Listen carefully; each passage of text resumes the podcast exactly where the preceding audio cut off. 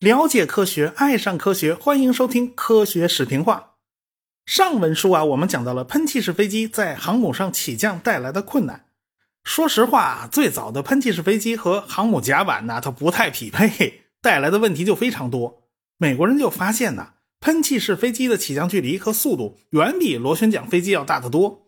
即便是起降性能最好的幽灵式。在载油量比螺旋桨飞机大得多的情况下，它的航程依然不如螺旋桨舰载机。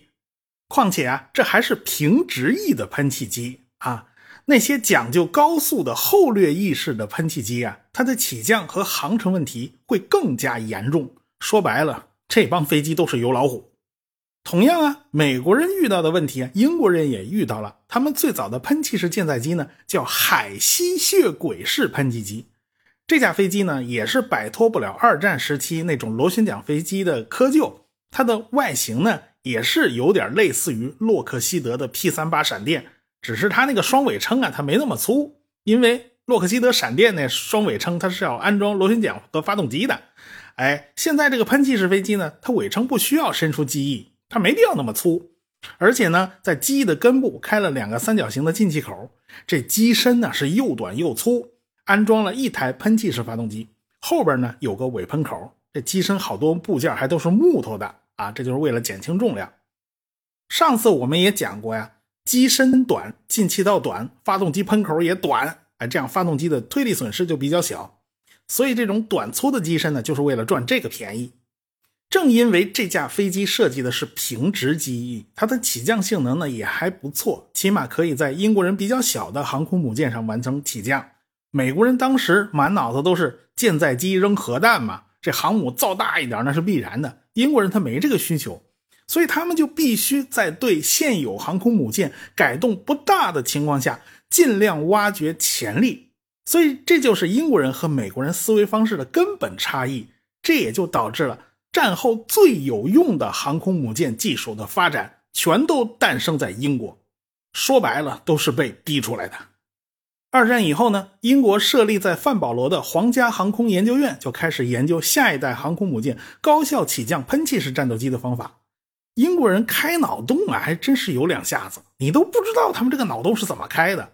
他们首先就注意到了喷气式飞机和螺旋桨飞机外观上最大的不同，那就是喷气式飞机根本就没有螺旋桨啊，这螺旋桨在前头乱转太麻烦了哈。现在喷气机多好啊！那机身周围光溜溜的，没有什么障碍物，所以呢，他们就突发奇想，那么能不能让飞机去掉起落架呢？反正这架飞机浑身上下光溜溜的，你让它拿肚子擦着地面降落不好吗？以我们现在的眼光来看呢，这事儿根本不靠谱啊！你也不怕飞机肚子蹭脱了皮呀？那层铝皮才多厚啊！啊，你不怕着火爆炸呀？当时。英国人真的是考虑这样的降落方法的可行性。这起落架的重量占了飞机总重量的百分之四到百分之五啊！这蚊子腿它也是肉啊！如果咱们能把这个重量给它省掉，我拿出来干点什么不好啊？我不能多装点油吗？我不能多装点弹药吗？我不能延长点航程吗？你别说，英国人还真的就开始动手干了。那如果飞机不带起落架，那么就得在跑道上下功夫。你总不能真的让飞机起降的时候去硬碰硬是吧？所以呢，有一位在飞行军团服役过的航空工程师，他就建议，他可以设计一种柔性跑道，这条跑道是软的，这样的话呢，飞机降落就像掉进沙包里，它不会受伤的。这英国人鼓捣了半天呢，他们真的是在1946年就搞出了一条长度达到61米、宽度18米的弹性跑道。他们先用这个橡胶啊做了一大堆那种充气滚子啊，这个外形就类似于火腿肠，就用这一大堆充气的滚子铺在水泥跑道上，然后再在这些个橡胶滚子上面铺了一层平板橡胶。那么喷气式飞机在降落的时候呢，就会用机腹擦到平板橡胶，然后带动这平板橡胶向前滚动，下边一堆充气滚子也就跟那擀面杖一样就滚起来了，从而起到了缓冲作用。到了一九四七年底，皇家海军的试飞员布朗啊，就驾驶着一架收起了起落架的海吸血鬼式它就接近了这个弹性甲板的着舰区。但是这个时候啊，这个吸血鬼式啊突然快速下坠，这布朗想加大油门控制飞机的下坠速度，但是这些早期喷气发动机呀。它这个油门反应太滞后了，你这一脚油门上去啊，这发动机折腾半天，它才反应过来啊，这个飞机下坠速度还是太快了，结果就在这个弹性垫子上弹起来两次，就导致它怎么都勾不住这个拦阻索，最后终于在跑道末端摔下去，这飞机呢是严重受损，好在呢这个飞行员布朗居然就没事儿。但是人家英国人对这次事故倒是真的没太在乎，也就是这个布朗，在一九四八年三月十七号，成功的驾驶着海吸血鬼式喷气飞机降落在了这条柔性跑道上。他后来呢，在范保罗的机场完成了四十多次成功的起降过程。下一步呢，就是在真正的航空母舰上进行测试了。英国人就拉了一条轻型航空母舰，叫勇士号。这个勇士号的甲板呢？原本就分成了前后两部分啊，前边一半呢是起飞区，后边一半呢是降落区啊。前边这百分之五十呢又要分成两半，前边四分之一呢是弹射起飞区，后边四分之一呢是飞机待命区。后边的降落区呢现在也得给它弄成两半，靠近舰尾的这一半是金属甲板，还略略带一点点坡度，布置着仅仅一道拦阻索。后边那四分之一甲板上铺上了柔性橡胶垫，飞机就得在这段柔性橡胶垫上着陆。这种着陆可就是一锤子买卖。舰载机降落的过程是比较复杂的。降落的时候呢，飞机就需要放下着陆钩，勾上这个金属跑道上的拦阻索。被拦阻索勾住以后，这飞机就开始快速减速，恰好就落到了橡胶跑道这一段。这跑道是软的，所以飞机就算拍在跑道上也摔不坏。这一段飞机跑道的长度是五十八米，橡胶层的厚度是五点七厘米。你别忘了啊，这架飞机是完全没有轮子的，所以降落以后呢，就得用个吊车把这个飞机给吊起来，然后放到旁边带轮子的小拖车上，然后呢，然后才能拽到旁边的升降机上，收到机库里面去保养啊，去维修。正因为这架飞机完全没有轮子，所以它没有办法降落到陆地的任何普通机场上。也不能够降落到没有柔性橡胶垫的普通航空母舰上，所以这种飞机的适用范围就变得特别特别窄。而且你降落的时候，你就别想带着副油箱啊、带着炸弹呐一块降落，不行，那玩意儿会把那橡胶垫子全划坏的啊！这东西不能带。降落之前把这些东西全都扔掉啊！你就光身一个人回来吧。而且这种飞机要起飞的时候，它也特别麻烦。也就是说，前面那液压弹射器还得给你做一特别的架子，把这飞机得放到这架子上弹出去。谁叫他自己没轮子呢？英国人就从1948年的11月份开始做实验，一直到第二年的5月份，皇家海军和空军的试飞员以及美国海军的试飞员一直就在勇士号航空母舰和范保罗的陆上基地进行测试。他们反正都是一伙的嘛，他们前前后后飞了两百多次，从来没有发生过严重事故。也就是说，这个方法看上去不靠谱，看上去挺恶搞的，但是这个方法真的可行。所以啊，你也别小看人英国人开脑洞的能力啊。尽管英国人在这方面做了很多探索啊，美国人也在后边跟着一块掺和，但是美国人兴趣显然不大，因为当时美国人还要考虑大型轰炸机上军舰，你用这种办法没有办法解决这个。轰炸机的问题，而且这种没有轮子的喷气式飞机啊，它的调度变得非常麻烦。美国人使用航空母舰的经验是非常丰富的，他们非常讲究舰载机的出动率，也就是单位时间内你能放出多少舰载机呀？你能回收多少舰载机呀？随着喷气式飞机变得越来越大型化，所以在航空母舰上调度啊，就变得比螺旋桨飞机要麻烦得多。美国人正在为这事儿头疼。啊，那英国人倒好，我连飞机轮子都给弄没了，全靠这吊车吊来吊去。这航空母舰上还得配一个老吊车啊，这吊车还得忙不过来。你这事儿闹得麻烦呢。所以美国人当时想的就是我要更大的航空母舰，只要大，那是什么问题都解决了啊。比如说那个胎死腹中的合众国号啊，它就是为了大而大嘛。另一方面，他们也在设计垂直起降战斗机。如果战斗机可以垂直起降，那么甲板调度的问题也就得到缓解了，它直接就起飞了嘛，它不用调度了嘛。甚至我在普通军舰上都可以搭载垂直起飞的战斗机哦，我不需要一定用航空母舰。所以呢，海军就给康威尔公司和洛克希德公司都发了需求，给他们两个编号，一个叫 XFY 一，一个叫 XFV 一啊，从字母上都长得差不多啊，这俩飞机外形长得也差不多。这两架飞机都是在肚子里装了一台涡轮螺旋桨发动机，这种发动机呢是喷气式发动机的变形，和过去的那种活塞式螺旋桨发动机完全就不是一回事了。飞机的头上装了一对对转的三叶螺旋桨，可以提供非常强大的升力。康威尔公司的这架 XFY 一就设计的比较奇怪，它有一个非常短粗的机身，外加四片十字形机翼，也就是说这架飞机完全没有任何尾翼。既然它用的是四片十字形的机翼，也就意味着机身上下左右都有机翼伸出来。也就是说，它完全没办法水平趴在甲板上，它肚子底下还一片机翼呢啊，它这不行啊，所以呢，它只能头朝上竖着放在甲板上。这四个机翼的一尖装了小轮子，它反正是垂直起降嘛，它也不需要横过来，您就竖着站着吧啊。反正您那螺旋桨啊，只要开足马力，这飞机嗡的一下就上去了啊。洛克希德的这个方案呢，跟康威尔公司的方案是差不多的，嗯，它也站着啊。只是洛克希德的飞机呢，它是有尾翼的。洛克希德的这个 XFV 战斗机，它长着两片非常正常的机翼啊，但是它的尾翼变成了 X 型，也是四片，在四片尾翼的顶端也装了小轮子。也就是说，这架飞机在起飞降落的时候也是只能竖着。在测试飞行的时候，为了保险起见，在前边装了两个非常长的固定式起落架。好歹可以让它稍微趴着一点。不管怎么说吧，这两架飞机的研制呢，并不太顺利，各种指标呢，基本上是十三不靠。你要说它能垂直起飞吧，这个起飞降落过程还都挺费劲的。毕竟啊，这驾驶员平飞的时候，他脸朝前呢；他降落的时候，他不竖过来了吗？他就脸朝上了，他完全看不见地面。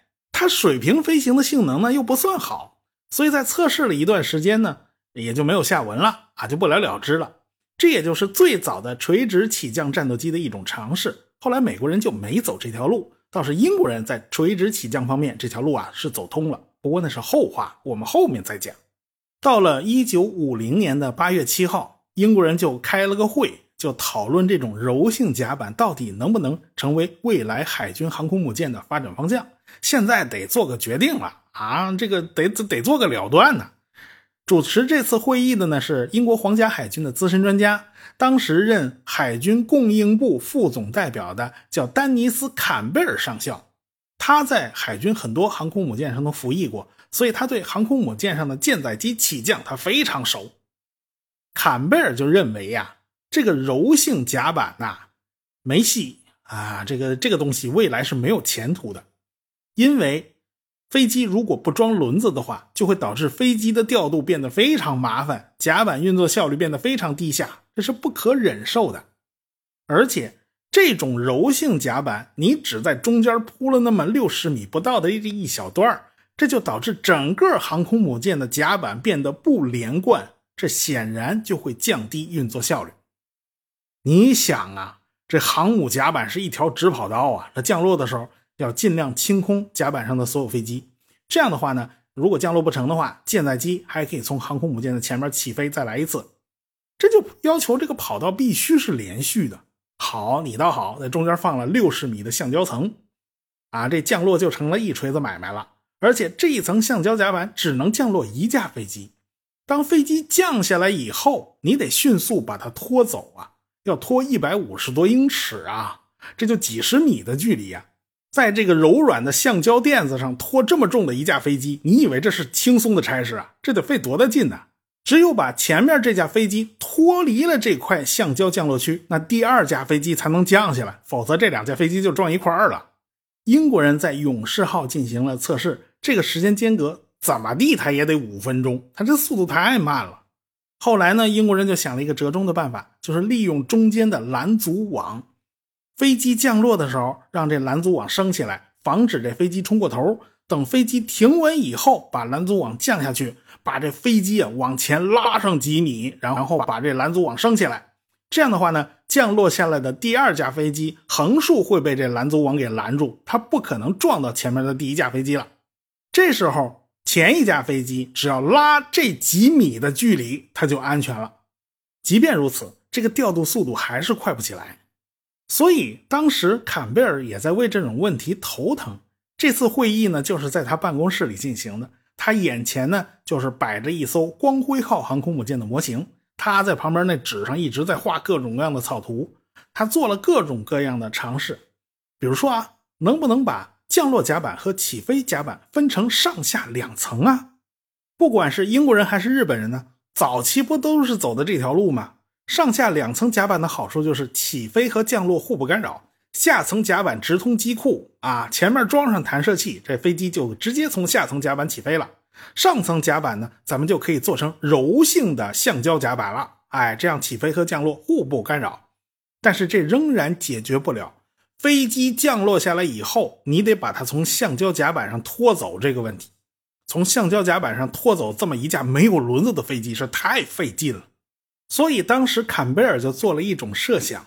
我们如果把上层的降落甲板做成一个 X 型，就多加了一条斜角甲板。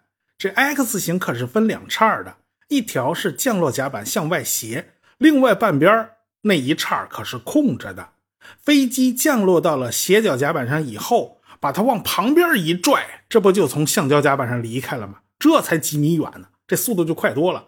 再说了，这就不需要来回起降那阻拦网了。这不就方便多了吗？可是你别忘了啊，这种舰载机可是没有轮子的，你想要把它拖走，还得动用吊车，这个效率还是太低了。那怎么办呢？这坎贝尔想啊，能不能在这个飞机的肚子上装三个供滑行用的小轮子呢？这种轮子紧贴着机腹，它不需要伸出来，它的重量很轻，仅供在地面滑行，不承担起降时的那个冲击力啊。完了完了，这个兜兜转转呢，又转回来了。你当初不就是为了去掉轮子吗？现在折腾半天，这轮子就装回来了，你何苦来哉的？这种半吊子的轮子，说实话就是费力不讨好，两头不赚便宜啊！你要不怎么说这个方案是十三不靠呢？这个时候，坎贝尔想来想去，也发现这吃饱了撑的多此一举嘛。这个柔性甲板的方案已经变得毫无意义了。只要你多增加一个斜角甲板，这一切问题都解决了。航母的前半段哎，这个甲板跟飞机的降落就毫无关系了，它完全可以作为飞机的停放区和起飞区，这就大大缓解了飞机调度上的麻烦。而且这样的改动对于航空母舰来讲，它是一件很简单的事儿，不就是斜角甲板伸出去一截儿吗？而且舰载机。也可以和现在的飞机完全兼容，它不需要做什么没有轮子的飞机。你带着副油箱降落也没有问题。理论上，你带着炸弹也是可以降下来的。不过这个事儿有点悬，你最好别带炸弹回来。不管怎么说，正因为斜角甲板是它是一个独立的降落跑道，它前面没有任何障碍物，你不用担心撞上东西。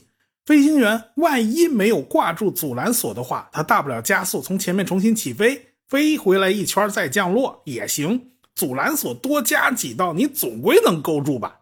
所以啊，我们几十年之后再去回看这段历史，我们现在可以发现啊，斜角甲板这个想法它并不是直接冒出来的，是拍脑瓜奇思妙想，并不是，它中间走了柔性甲板这么一条弯路，是在为了解决这条弯路造成的各种各样的麻烦，最后发现。干脆咱们截弯取直啊，咱们就直接用个斜角甲板就解决了嘛，咱不用再考虑什么柔性甲板了，就不用什么橡胶垫子了。所以这个设想可以说是歪打正着。当然了，这只是在一次会议上，这个坎贝尔脑子里冒出这些设想，在纸上画了一些草图啊，这一边开会他一边画，所以当时大家都没太在意。但是他给柔性甲板的负责人叫刘易斯·波丁顿留下了非常深刻的印象，别人都没听进去，他听进去了。就在三个礼拜以后，波丁顿参与了另外一场讨论会，讨论的是皇家方舟号航空母舰的甲板与喷气式飞机的配合问题。皇家方舟号是英国下一代航空母舰，目前还正在筹划之中呢。我们可要知道啊，叫皇家方舟号的航空母舰可不止一条哦，前后有好几条哦，而且一艘比一艘大呀。但是这船再大也大不到哪儿去啊，论大小你就别跟美国人比了。所以英国人在喷气式飞机起降方面的问题就比美国人还要头疼。这个坎贝尔关于斜角甲板的设想呢？正好给了波丁顿新的启发。一九五一年的八月二十八号，波丁顿就写了一封信给皇家造船部副总监巴特利特，同时也抄送了一份给了坎贝尔。波丁顿是第一次正经八百的提出要为皇家方舟号航空母舰配备斜角甲板，而且他还洋洋洒洒的列举了斜角甲板的种种好处。接下来嘛，这帮人就开始到处忽悠了啊！这个坎贝尔啊、波丁顿啊，以及其他一些资深的飞行指挥官呢，就组成一个小组，开始积极的向海军部各个委员会推销这个方案。他们都认为斜角甲板有着非常强的优势。这一年的九月份，刚好呢要召开两年一度的范保罗航展啊，他们这中心不就在范保罗吗？美国人也派了一个代表团呢。英国人作为东道主嘛，当然得接待接待嘛。这个坎贝尔跟美国人一闲聊天，就聊到了自己这个斜角甲板的设想。美国人一听到这个方案，这俩眼立刻就直了。他们话不多，啥也没多说，但是两个美国军官互相对视了一下，那眼神啊就已经说明问题了。这坎贝尔都看在眼里了，也知道那美国人肯定是听进去了。几个礼拜之后，坎贝尔就听说。美国海军已经计划在中途岛号航空母舰上进行斜角甲板的预备试验。那英国人总不能落到美国人后边吧？所以在坎贝尔他们几个人的积极推动之下，一九五二年的二月份，皇家航空研究院就同意在凯旋号航空母舰上进行斜角甲板的试验。它既然是试验嘛，那咱们怎么成本低怎怎么来啊？咱能凑合就凑合。他们没有去改造甲板。他们只是重新刷了一遍漆啊，在这个甲板上画出一条左倾十度的跑道，因为这是画出来的，而且这跑道是斜着，它也不能太宽，长度也不太够，所以做降落试验是不合适的，但是可以做触舰复飞的试验。这个试验非常成功，参与试飞的飞行员对这个画出来的斜角甲板那那那非常满意啊，那太爽了。英国人三月份又在光辉号航空母舰上进行了进一步测试啊，又画了一条啊。这个海军方面做评估，他们就发现，通过增设斜角甲板，可以让两万吨级的竞技神级航空母舰与采用直通甲板的三点三万吨的鹰号具有同等的甲板作业能力。所以这一次的测试是非常成功的。所以英国人就决定了，未来咱们的航空母舰呢，全都采用斜角甲板了。但是英国人财政吃紧呢，他们造航空母舰就没有美国人那么快，也没美国人造的那么大呀，所以他们在斜角甲板的实用化方面还是落在了美国人的后边。美国人是在1952年的5月26号到29号，在当时最大的航空母舰中途岛号上做了斜角甲板的模拟实验。他们和英国人一样啊，他们也没舍得花钱啊，他们只是用。呃，这个油漆在甲板上画出一条倾斜跑道，但是他们同样也发现，即便是这个画出来的斜角甲板，这效果就已经非常惊人了。这年的九月份，美国人就把安提坦号航空母舰送进了纽约的海军造船厂的船坞，给它增加了一条倾斜度达到十点五度的斜角甲板。说实话，这个改造工程量并不大，就是在航母甲板的左侧给它补出一个斜角来啊。这可是世界上第一条正经八百的斜角甲板，改造工作一直延续到了一九五二年的年底。到了转过年来，一九五三年一月份，第八舰载航空团在安提坦号上展开了一系列的逐舰试验。这个试验非常顺利，只花了两个月时间，这些飞行员们就完全适应了这条斜角甲板，没有发生任何飞行事故。美国人把手头能找出来的螺旋桨飞机、喷气式飞机全都飞了个遍，完成了六百多次起降。这些飞行员们一致认定，通过斜角甲板降落那是一种享受，比以前爽太多了。到了一九五三年的五月份，啊，美国人就把这艘航空母舰开到英国人啊，也让英国人尝尝鲜，爽一把。他们还把坎贝尔和波丁顿都给请来了啊，登舰参观。